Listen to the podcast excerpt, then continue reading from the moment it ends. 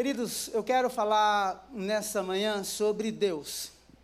Quando a gente pensa em Deus, a nossa tendência é pensar sobre um conceito muito abstrato e às vezes distante da realidade física.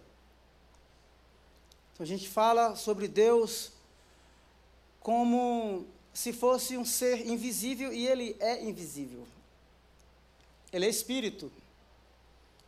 Mas quando nos relacionamos com Deus, o que parece é que é um Deus muito distante. E o judaísmo, é, quando fala ou quando apresenta Deus, apesar de crer na existência real dele, é, apresenta um Deus assim, bem distante.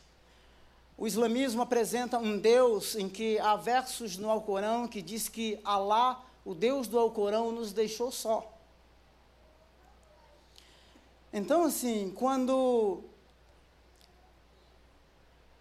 quando percebemos a narrativa bíblica, embora esse Deus seja poderoso, eterno, autossuficiente, ele se revela no tempo e no espaço, ele se faz conhecido. Os teólogos dizem, nos livros de teologia sistemática, quando Deus criou Adão e soprou nas narinas de Adão, ele foi feito uma alma, ele foi feito um ser vivente. Os teólogos dizem que existem algumas qualidades de Deus que chamamos de atributos de Deus, que são atributos comunicáveis. O que, que é isso? A capacidade de amar que temos, a capacidade de exercer justiça, a capacidade de discernir entre o que é certo e é errado. Isso vem de Deus.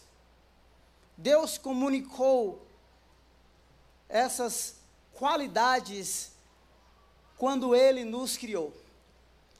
Obviamente que os teólogos também falam de atributos incomunicáveis, por exemplo, eternidade. Só Ele é eterno, só Ele é autoexistente, só Ele é soberano, só Ele é todo-poderoso. Mas é interessante que esse Deus que a teologia e que alguns dizem, alguns teólogos disseram assim: olha, ele é totalmente outro. Estão certos? Totalmente outro por quê? Porque ele é transcendente, ele está além. E nós, pelo nosso próprio esforço, jamais poderíamos alcançá-lo ou mesmo compreendê-lo, pois quem compreendeu a mente do Senhor? Então veja que nesta relação, criação e criador, me parece que nós podemos compreender a nossa finitude, a nossa limitação em compreender a grandeza desse Deus. Mas uma coisa linda na narrativa bíblica é que esse Deus sempre quis mostrar o coração dele, quem ele é. Por exemplo, quando Adão pisa na bola, lá no Éden. Então ele tenta fugir e esconder-se entre as árvores, não é assim? Olha só como pode alguém pensar que é possível se esconder de Deus.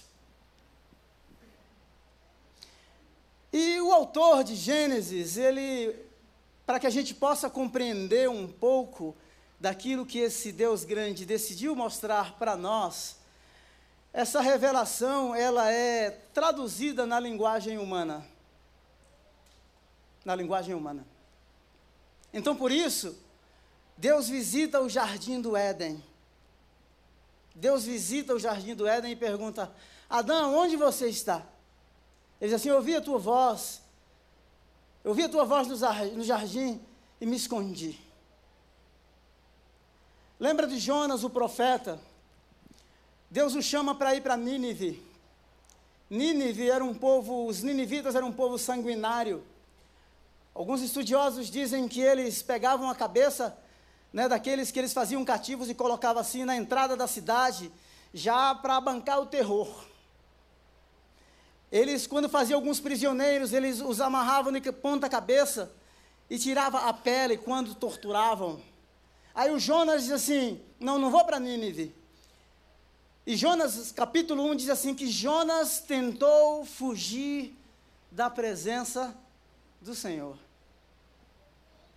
Então, percebe que ele tem um conceito equivocado sobre quem Deus é. Por quê? Porque dentro da mentalidade do profeta, Deus estava restrito a revelar-se, a se fazer conhecido naquele pedacinho de terra, na terra de Israel. Então ele pensava assim: não, eu vou sair daqui, vou para aquela outra cidade, então eu ele não vai atrás de mim. Deus não está lá. E me parece que, primeira coisa, é possível termos conceitos ou formularmos, formatarmos conceitos equivocados sobre quem Deus é. Ele é grande. Ele é santo. Ele é totalmente outro. Numa linguagem mais polida, ele é transcendente. E quando a gente lê a teologia judaica, nós percebemos isto. Os escribas e os rabinos, quando iam escrever o nome de Deus, eles se limpavam, eles lavavam as mãos, eles lavavam o pincel. Tamanho zelo. Tamanho zelo. Por isso, é muito forte na teologia judaica, não invocar, não mencionar o nome de Deus em vão. Porque o judeu entende, se ele clamar, ele virá. Esse é o conceito. Esse é o conceito. Agora, como Jesus no livro de Mateus, apresentado como um ser que surgem do cenário histórico, trazendo a mensagem do reino dos céus ou do reino de Deus. Essa palavra, reino dos céus e reino de Deus, ela permeia toda a teologia do livro de Mateus. Mas a frase favorita é reino dos céus, simplesmente porque o autor, ele não quer mencionar constantemente o nome de Deus e ele menciona reino dos céus. Agora é maravilhoso porque se nós não podemos captar, conhecer, apreender, entender a grandeza desse Deus tão infinito, ele é revelado e demonstrado em amor e graça por meio de Jesus. E Jesus, quando ensina os discípulos a orar, em Mateus capítulo 6, ele diz assim: quando vocês orarem, orem assim, Pai nosso que está nos céus. Me permita inverter agora aqui a sequência do que eu quero lhes falar nessa, nessa manhã. O nosso tema de reflexão é a insustentabilidade da autonomia do ser. A insustentabilidade da autonomia do ser, a insustentabilidade da autonomia humana. Deus é um Deus próximo, distante, mas não indiferente. Ele é próximo, distante, mas ele não é indiferente. Deus não é uma propriedade privada. Os judeus pensavam assim.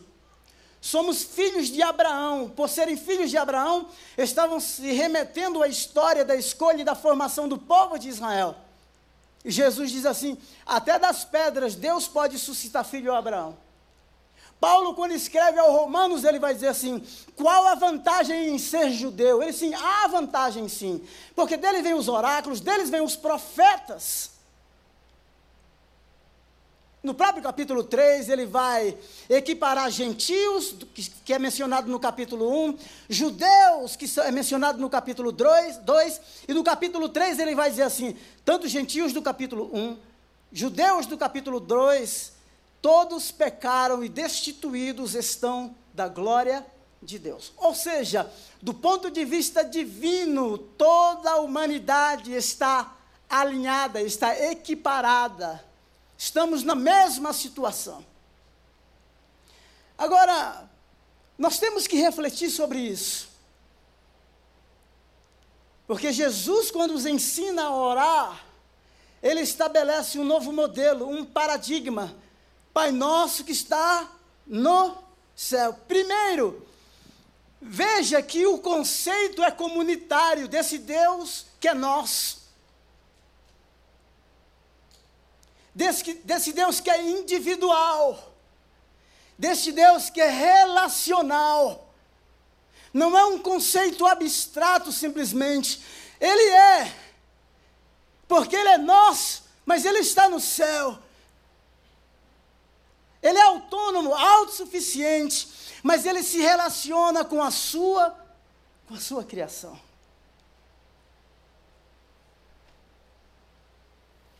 Precisamos refletir porque quando falamos sobre Deus, e mesmo quando a filosofia ou a ciência quer falar sobre Deus,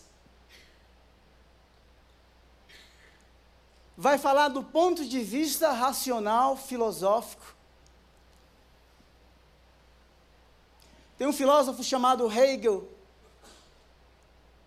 A igreja, a igreja católica, ela predominou, ela foi detentora de todo o conhecimento, pelo menos até a reforma protestante, que acontece no século XVI, um movimento chamado livres pensadores, os monges que produziam os livros lá nos mosteiros.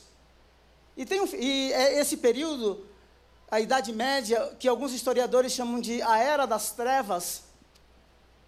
A Era das Trevas por quê? Porque às vezes assim, eles vão dizer assim, tudo era muito místico.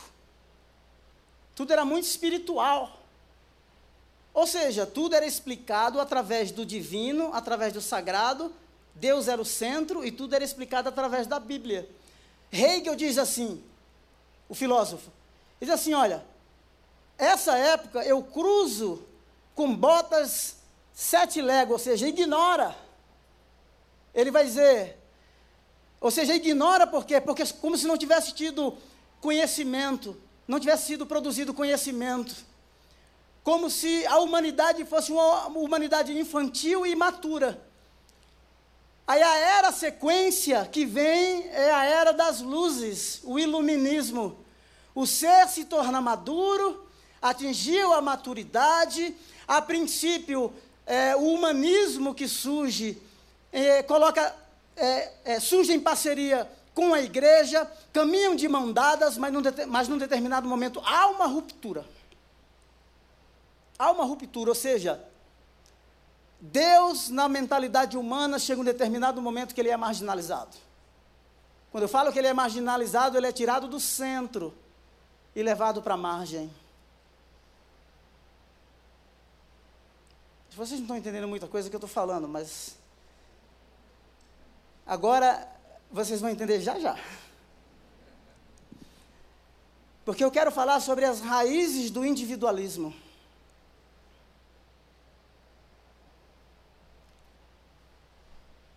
Se Deus foi marginalizado, a igreja, quem já foi numa cidadezinha do interior vai perceber o seguinte: que tem a igreja da, da Praça da Matriz, não é verdade? A Praça da Matriz ela está no centro. E as igrejas em estilo gótico que estavam no centro, ela tem uma setinha que aponta para onde? Aponta para o céu. Não é verdade? Ou seja, o indivíduo nasce na igreja, ele é batizado na igreja, a extrema unção é dada na igreja. Ele casa na igreja, a extrema unção é dada na igreja. E em alguns lugares, até hoje na Inglaterra, o sepultamento é feito no terreno da igreja. Por que, que a igreja está no centro e apontando para cima? É como se a comunidade girasse em torno da igreja. Igreja no centro o advento da ciência que marginalizou o sagrado, que marginalizou as escrituras sagradas, que tira a igreja do centro e põe o indivíduo e põe o homem o ser humano fez com que a religião ou a espiritualidade fosse levado para o campo da individualidade.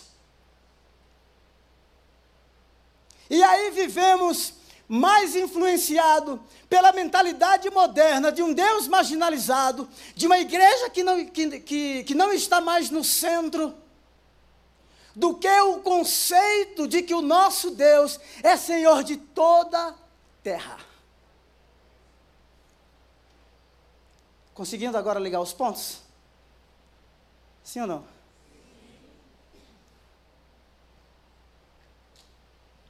A igreja no centro, a vida gira em torno dela. Deus é marginalizado com o advento da ciência. E aí, a vida religiosa ou a vida espiritual, ela vai para o campo da individualidade e ela é tirada dos lugares públicos. Ou seja, Deus é meu, como os judeus falavam. Você pode até, assim, ficar um tanto confuso, não entender. Mas quando a gente lê o, o livro de Atos, no capítulo 10, capítulo 11 e capítulo 15, Pedro tem uma visão tem um lençol que desce dos céus com uma série de animais impuros. Na mentalidade judaica, lembra da cultura, do jeito que eles pensam. Aí Deus diz assim: mata e come. Ele falou assim: nunca comi coisa impura. É como se Pedro estivesse dizendo para Deus assim: não, essa dieta aí, o meu nutricionista não recomendou. Não, essas coisas não entram na minha boca. O judeu, Aí Deus fala assim: não chame comum, não chame impuro aquilo que eu purifiquei. Deus dá uma visão e diz assim: olha, se prepara aí, arruma a mala, que tem um gentil, Cornélio. Possível, os estudiosos dizem que possivelmente Cornélio, ele teve uma experiência com Deus, ele é um centurião em uma das suas expedições. Ou seja, de alguma viagem a serviço de Roma, ele teve uma experiência com Deus. A grande sacada do texto é que Deus está falando com um judeu tradicional, que tem um paradigma, um pensamento de que Deus é uma propriedade privada. E Deus está dizendo assim: veja o que eu purifiquei. Vai na casa de Cornélio. Ele chega. Quando ele chega na casa de Cornélio, Cornélio arma uma arapuca. Sabe o que é arapuca? Essa é lá, da, lá do meu Ceará, viu? O cara faz uma armadilha para ele.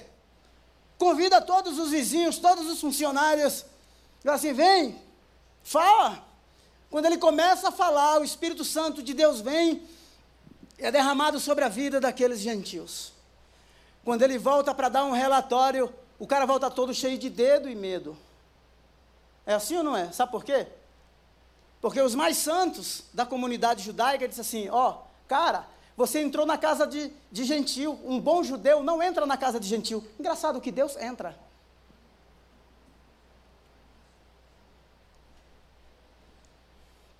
E sabe o que é que o Pedro faz? O cara todo temeroso, diz assim: olha, é o seguinte, ele vai dar o relatório, fala assim: meu irmão, é o seguinte, eu tive essa visão, eu cheguei lá, ele reuniu o pessoal, eu não fiz absolutamente nada. Quando eu abri a boca, o negócio aconteceu. O mistério, o manto desceu. Né? Olha, como Deus vem estabelecendo um novo paradigma. Lá no capítulo 15 de Atos, o próprio Pedro, no capítulo 10, no verso 34, ele vai dizer assim: olha, Deus também aceitou os gentios, derramando o Espírito Santo sobre eles.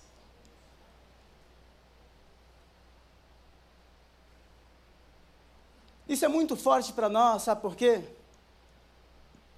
Falei no culto das oito, quero repetir aqui. A maioria do treinamento, do ensinamento, das instruções que recebemos, elas estão fundamentadas na, na, na mentalidade moderna que exclui o sagrado, que exclui o divino, que marginaliza Deus e marginaliza a igreja. Você que frequentou uma universidade, você sabe do que eu estou falando. É um ambiente anti-Deus. Me perdoe os filósofos, os cientistas, mas o sagrado e o divino não está no campo da razão. Se a ciência moderna, através do experimento, está lidando com coisas tangíveis que podem ser tocadas e explicadas, Deus extrapola este campo da razão humana. Aí diz o agnóstico, sim, o agnóstico vai dizer: eu reconheço que existe um ser supremo, um Deus que é criador, mas criou e diz assim: ande, siga o seu próprio destino. Uma outra linha que chamamos de panteísta ou panteísmo, muito bem fundamentado na filosofia de Platão, que diz que tudo emana de Deus, ou seja, Deus é tudo, tudo é Deus, tudo está tão misturado que não se precisa falar de Deus. Aí vem uma mentalidade que chamamos de sociedade secularizada ou sociedade secular. A secularização de uma sociedade é uma sociedade em que Deus não é mais mencionado. Não se precisa mais mencioná-lo. Agora, sabe o que acontece? É que muitos de nós nos tornamos escravos dessa mentalidade moderna. O relacionamento com Deus ficou no campo privado.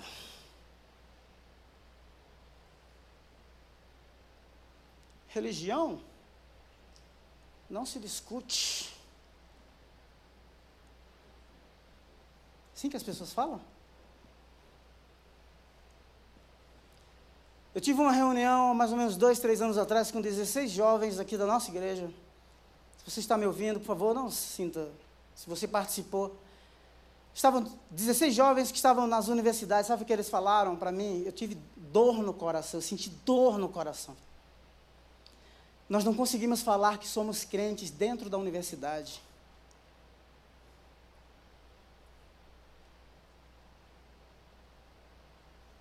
Ou seja, a religião é privada. Deus é uma propriedade minha, particular. Não é assim?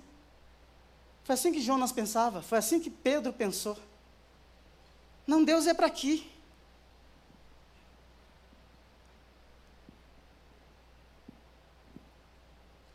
Quantos de nós vivemos assim? Então veja que Jesus está dizendo assim: quando vocês orarem, orem Pai Nosso. Deus é pessoal, mas Ele é comunitário.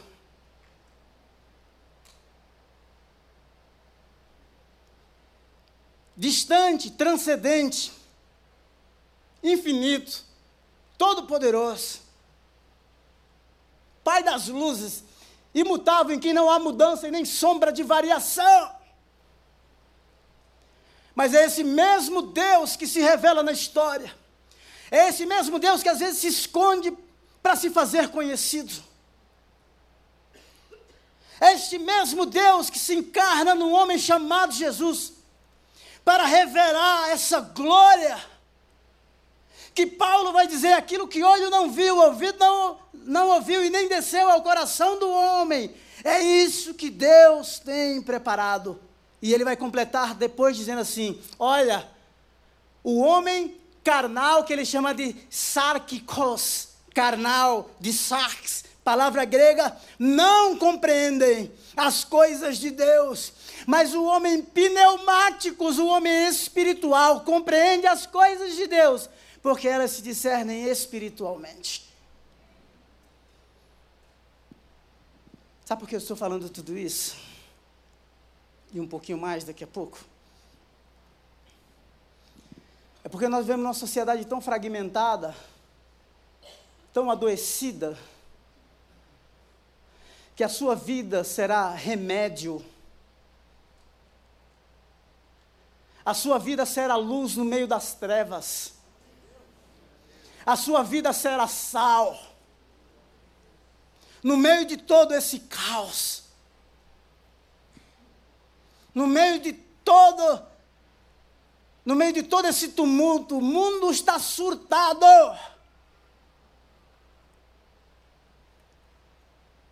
Então é impossível dizer que este Deus é simplesmente, como o doutor Abdul Haran, um muçulmano, diz assim: ele não é para duas horinhas no templo, numa reunião com um bom louvor, com uma boa palavra, para inflar o meu coração e resolver os problemas da semana.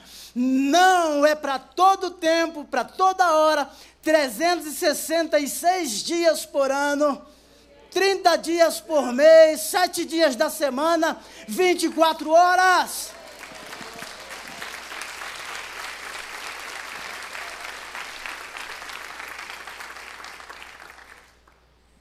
É isso. A autonomia insustentável do ser. Não há sustentabilidade sem essa relação de pai com esse Deus grande que se importa com você. Agora, no norte da Itália, existe. Eu li duas vezes lá na BBC hoje de manhã porque eu achei muita gente. 16 milhões de pessoas em quarentena. É gente demais. Eu falei, será que errou? É muita gente. Eu fui olhar, está lá 16. O impacto do corona na economia mundial, possivelmente 0,4%. 300 bilhões.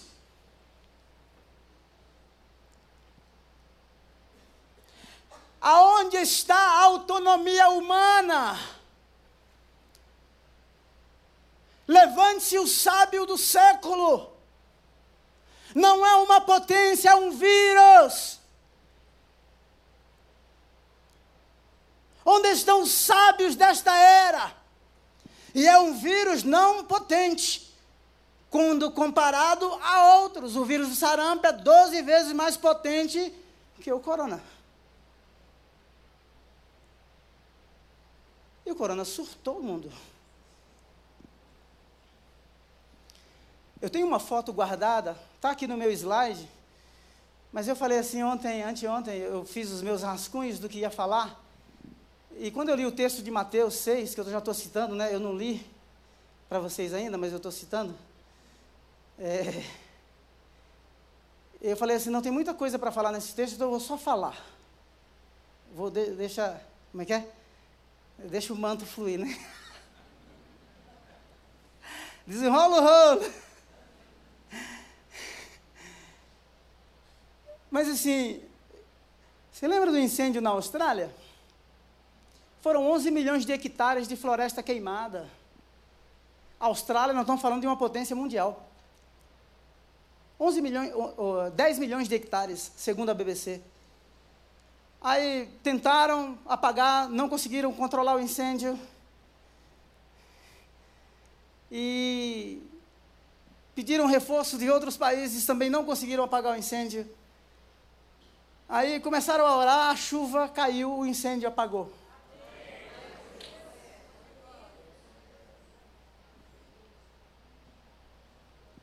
Eu tenho essa foto, uma menos de uma semana depois, linda. E uma árvore não totalmente queimada, no caule da árvore nasce um broto. A vida começa a florescer. Onde está o sábio? Onde estão as potências mundiais que não conseguem controlar um vírus e que não conseguem apagar um incêndio numa floresta? Apesar de todo o avanço da tecnologia e estarmos vivendo a quarta revolução industrial, da inteligência artificial. Precisamos entender a nossa finitude frente aos mistérios da vida. E o real fundamento da vida é este ser criador de todas as coisas. Quando ele esculpiu aquele Adão do barro soprou nas narinas e ele foi feito uma alma vivente.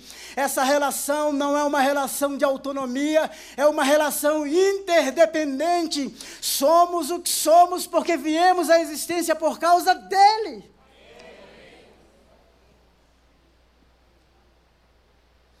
Segunda coisa que Jesus aborda no texto, ele diz assim: olha, cuidado quando vocês é, orarem, quando vocês jejuarem. Quando vocês orarem, não, não usem vãs palavras. Quando vocês doarem, não toquem trompete, não façam barulho. Porque se você fizer, você já está recebendo a sua recompensa. Mateus capítulo 6, verso 5 e verso 19. Está olhando para mim aqui? Olha aqui. O que me parece é que esse pessoal aí que está fazendo essa oração está querendo o aplauso humano e a recompensa na esfera horizontal tem um problema sério de autoestima. Está me ouvindo?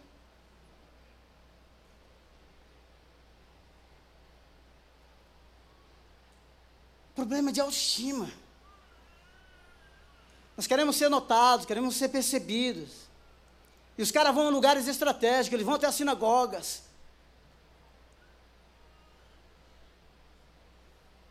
Querem estar nos lugares públicos. É a expressão externa da religião. Deus, quando vem, ele vem às vezes para bagunçar o coreto causar caos e colocar as coisas em ordem. Lembra do jovem rico? Encontra-se com Jesus e que posso fazer para herdar a vida eterna? É o seguinte: ama o Senhor teu Deus acima de todas as coisas. Ama o seu próximo como a você mesmo. Eu falo assim: uau, isso aí é aula de EBD, de EBM, lá na Batista do Povo Vila Mariana. Jesus. Você tira de letra. Está aqui na cachola, está aqui na cabeça. Esse é o grande problema, está na cabeça. Está no campo da razão. Virou informação cognitiva que não alcançou o cerne, o centro da vida, que no conceito judaico é o coração. Aí Jesus fala assim: Mas é o seguinte, Falta uma coisa ainda. Vai e vende tudo quanto tem e dá aos pobres. Ele ficou triste. Triste. Percebe como nós fazemos essa dissociação entre coração e razão? Entre informação, conceitos cognitivos que temos aqui sobre Deus, sobre Bíblia tem um cara chamado Neil Begin, ou Leslie Neil Begin. E tem uma frase que Tarcísio uma vez me citou, ele diz assim, que o alvo de Deus é o coração do ser. Neil Begin diz assim que esse Deus, ele quer alcançar o campo sensorial. Não um discurso abstrato, não um conceito externo, não são, não são manifestações externas da religião, mas é um relacionamento de pai, próximo, realidade presente, para o dia a dia, para os dilemas da vida. Deus está onde a festa e é onde a luta, onde a morte e é onde a vida. Ele é Deus.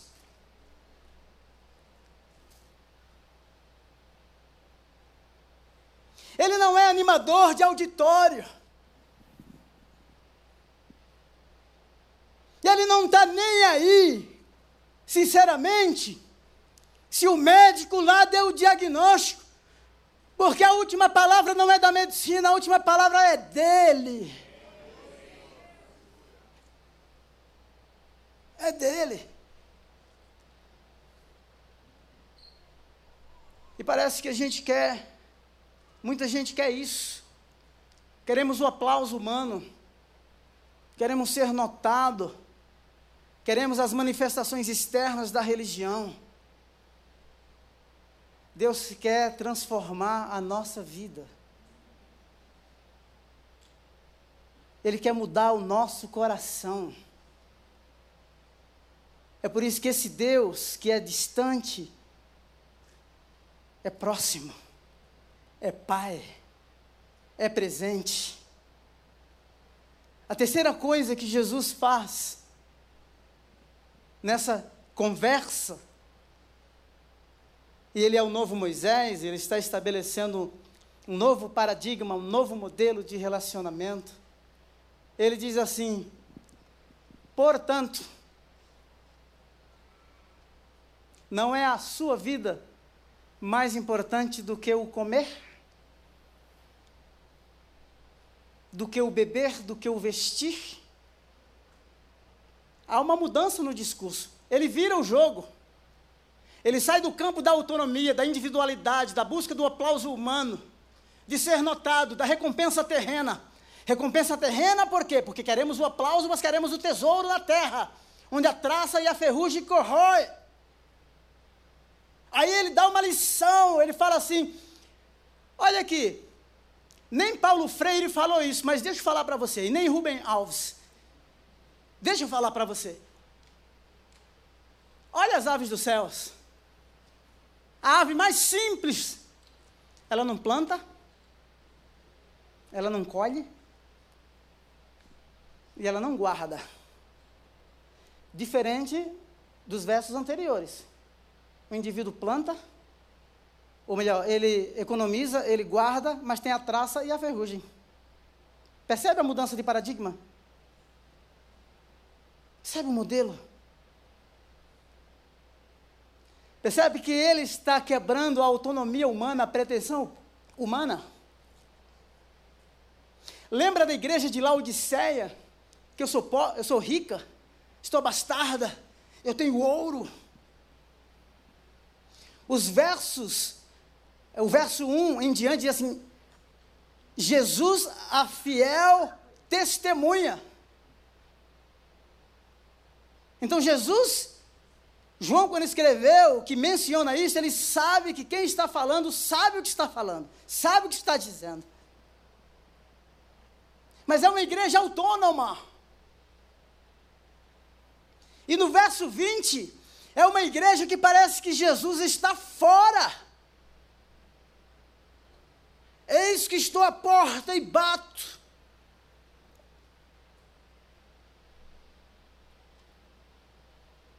Porque é possível. É possível falar sobre Deus sem se relacionar com Ele.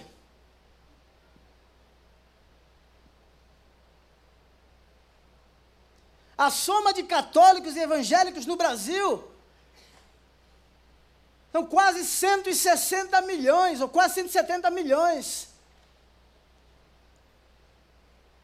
Dizem que somos 45 milhões de evangélicos.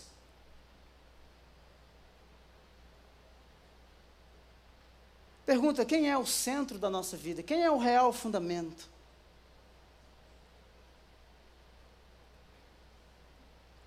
Jesus vira o jogo e diz assim: Olha o passarinho, não planta, não colhe, não guarda, eu cuido deles. Eu cuido. Olha a outra lição que ele fala, fala assim: você ouviu falar de Salomão? Ele está falando para judeus, audiência judaica. Diz assim: olha, olha para o lírio do campo, campo exposto, vulnerável, frágil. Nem Salomão, o maior rei, o cara que diz em Eclesiastes que aquilo que o, o olho dele viu, ele não negou o coração. O cara que gastou muito mais dinheiro para construir a casa, a mansão dele, do que o templo do Senhor. E sabe o que é que Jesus está dizendo? Nem Salomão, com toda a sua pompa e ostentação, se veste como eu visto o lírio do campo. E aqui está a grande sacada.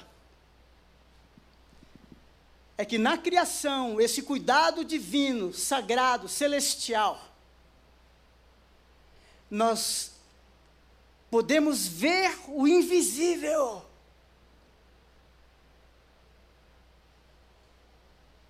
Percebe que o cara que está doando, que está orando, que está jejuando para aparecer, recompensa imediata, massagem no ego, querendo elevar um pouquinho a autoestima, mas é no lugar secreto, no privado. Nessa revelação natural por meio da criação, que a gente vê o invisível. Voltar agora um pouquinho ao texto. Por isso que ele diz que não se acende uma candeia e põe debaixo da cama, mas põe no lugar onde possa iluminar toda a casa. Você é luz. Fé não é para o campo privado, religião, vida cristã, cultura cristã. É para todo o tempo, para todas as horas. Aí preferimos o silêncio ou a voz silenciosa da ciência moderna. E é como se eu e Deus estivesse ali num cantinho, tímido, hostilizado. É assim que você sente?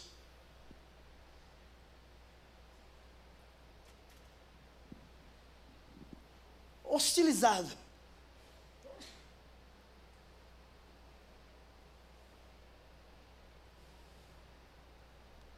Lembra de Nicodemos? João, capítulo 3. Cara importante. Nicodemos era o mestre, mas era leigo. Porque Jesus fala assim, eu estou falando aqui de coisa superficial, você não entende. Imagina se eu falar das coisas não é, mais espirituais. Aí vai dar pane no, seu, no sistema. Ele foi ter um encontro privado com o Senhor.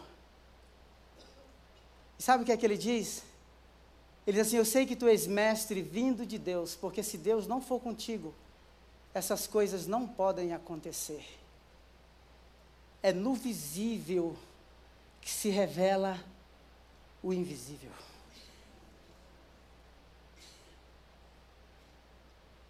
É nesse ser finito, é nesse ser frágil, eu vi uma história contada por um pastor aqui dos Servos de Cristo. Falou que tem uma senhora no Rio que faz evangelismo. O que é aquele cara que é pastorzão, que é um dos diretores? Isso, como que é? Ziel, o Ziel. Olha aqui, isso aqui é, um, isso aqui é uma bordoada para gente, nossa, bordoada segura mesmo. Essa senhora, ela é analfabeta, analfabeta, sabe nada. E ela vai fazer evangelismo na rua.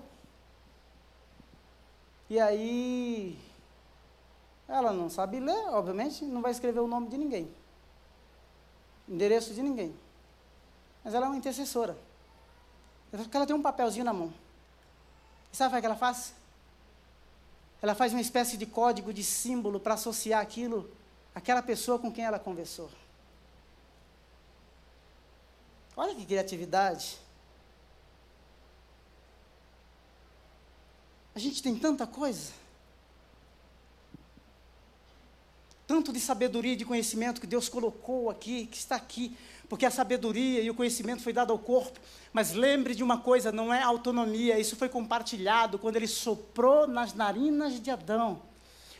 Um dia nós vamos prestar contas de absolutamente tudo, quer você acredite ou não. O mesmo texto que chamamos de Sermão do Monte, tem um verso que diz assim: que eles vejam as suas obras e glorifiquem o Pai que está nos céus. É o invisível no visível. E aí, às vezes, a gente quer discurso abstrato sobre Deus. Nós queremos teologar e filosofar sobre Deus. Meu irmão, isso é balela. O negócio é aqui no olho do furacão, no mano a mano. Os caras vêm perguntar assim, mas quando você faz o trabalho de missão na igreja? E aí, mas por que, que as coisas estão acontecendo? Tivemos uma reunião maravilhosa sexta-feira. As coisas acontecem de forma orgânica. Porque a igreja é orgânica. Orgânica. Quando eu falo para pastores e líderes, eu falo assim, meu irmão, arruma uma bucha na cidade, arruma um problema.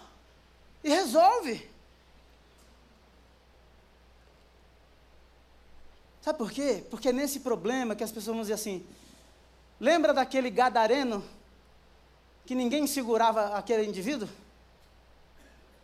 Meu irmão, os caras, o dono da manada chegou, viu lá, quando encontrou ele sóbrio, sentado, voltou, depois ele saiu pregando por toda a cidade. É no visível que nós vemos o invisível. Porque nós somos finitos para discutirmos e postularmos conceitos perfeitos sobre esse ser supremo, sublime a nós foi compartilhado simplesmente aquilo que ele decidiu na nossa história de vida. Abriu um espaço e assim: Deixa eu mostrar um pouquinho do meu coração para você, de quem eu sou. Eu sou um Deus próximo, que você pode me chamar de Pai Nosso, mas eu sou um Deus santo, distante, transcendente, excelso. Que a gente leve, que a gente possa romper com esse campo privado da individualidade egoísta, estabelecido pela ciência moderna, de que Deus e a igreja vai ser hostilizado e marginalizado. Ainda que pensem assim, sairemos da margem e iremos para o centro, e a experiência, a, a, as experiências da margem podem revolucionar os centros. É só olhar o cenário histórico. Como a igreja teve presente nas crises, a praga do século XIV, 1348, 25 mil sacerdotes franciscanos morreram no meio da praga.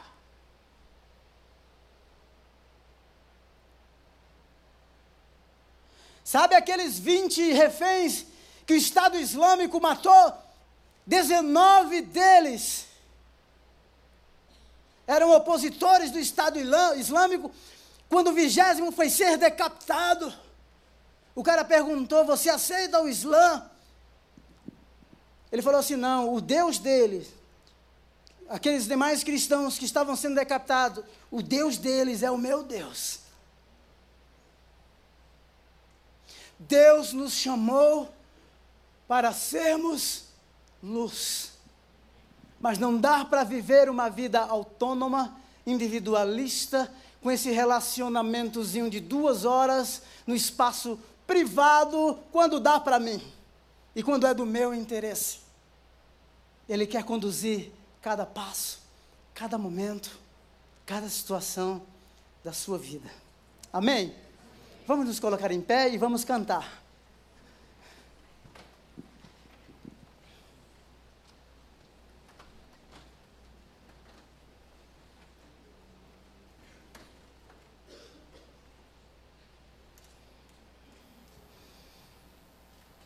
enquanto cantamos esse cântico, pense na grandeza desse Deus.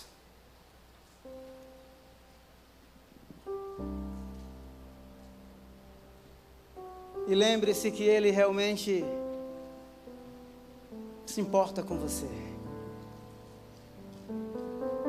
Ele não somente se importa com você, mas Ele se importa com as pessoas que estão ao seu redor. Essa música é linda. E nós vamos adorá-lo com esse cântico mais uma vez. Amém? Louvado seja o teu nome, Senhor, neste lugar. Te exaltamos, bendizemos o teu nome.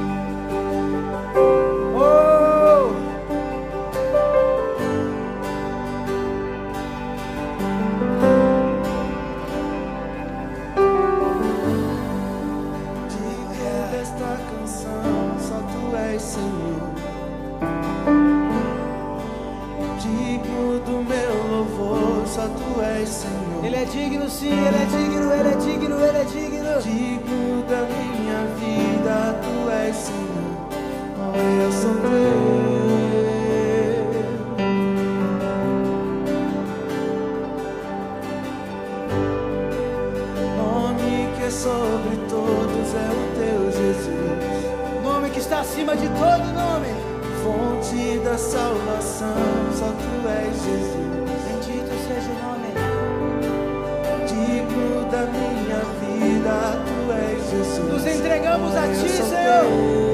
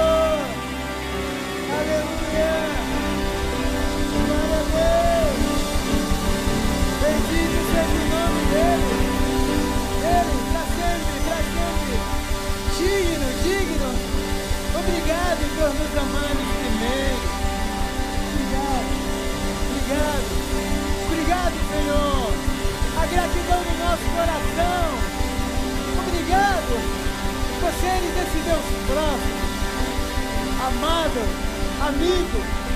Oh! Aleluia! Bendito seja o nome do Senhor. Bendito seja o nome do Senhor. Glória a Deus. Glória a Deus. Louvado, louvado seja o teu nome. Obrigado por cada vida.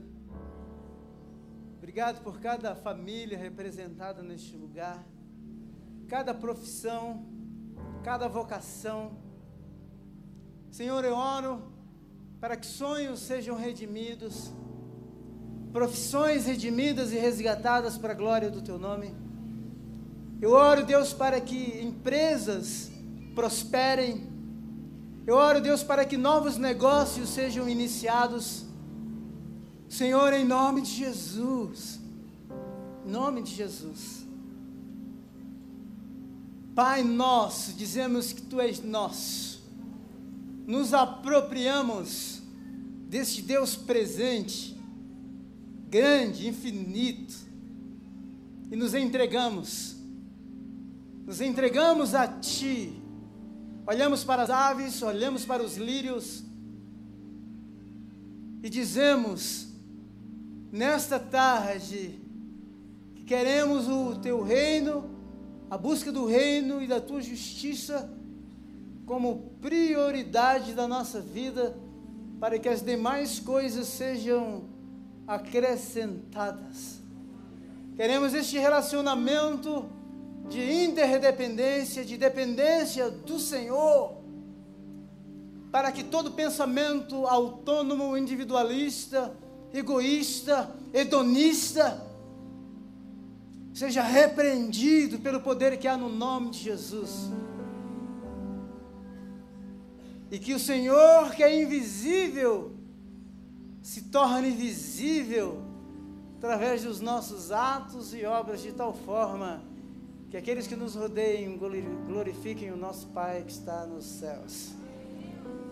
Tenha uma semana abençoada, cheia da graça e do cuidado do Senhor. Em nome de Jesus. Glória a Deus. Dê um abraço aí numas cinco pessoas.